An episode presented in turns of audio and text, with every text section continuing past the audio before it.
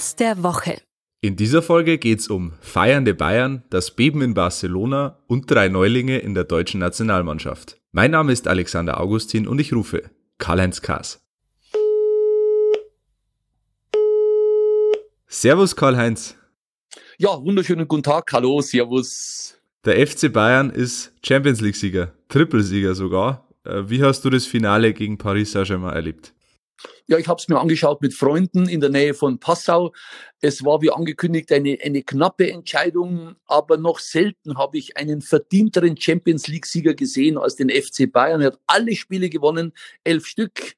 In Nicht-Corona-Zeiten sind es ja 13 Siege, die du brauchst. Ja, Finale auch verdient gewonnen. Das Kollektiv war entscheidend am Ende, nicht irgendein einzelner Spieler oder Superstar. Triple für die Bayern, allergrößte Hochachtung und Respekt vor den Bayern. Leider kann alles nicht mit Zuschauern, mit Fans gefeiert werden. Auf dem Weg ins Finale haben die Bayern den FC Barcelona krachend ausgeschaltet, mit 8 zu 2 besiegt. Jetzt hat der Superstar von Barcelona, Lionel Messi, seinen Abschied angekündigt.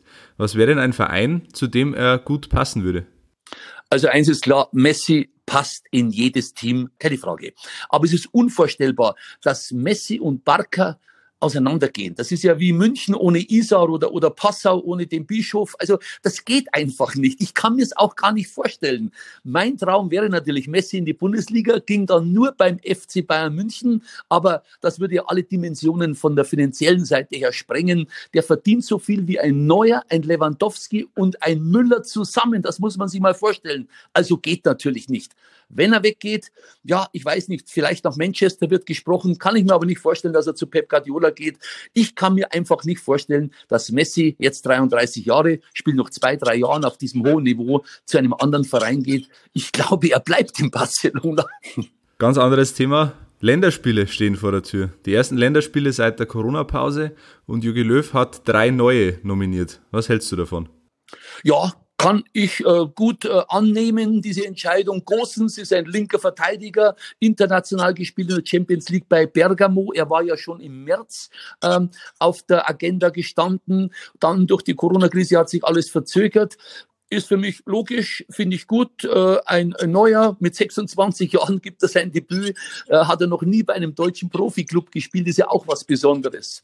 Florian Neuhaus finde ich auch super, hat er schon gespielt, U20, U21, bei Gladbach rennt der rauf und runter, hat fast alle Bundesligaspiele heuer gemacht, auch eine gute Entscheidung. Und Oliver Baumann, ehrlich gesagt, war ich ein bisschen überrascht, ist schon 30 Jahre, aber natürlich, du hast Manuel Neuer nicht, du hast Herr Stegen nicht, warum soll man nicht einen neuen ausprobieren? Verdient hat das, hat er über 300 Bundesligaspiele für Hoffenheim und für Freiburg gemacht. Ja, ich wäre nicht drauf gekommen, aber ist okay.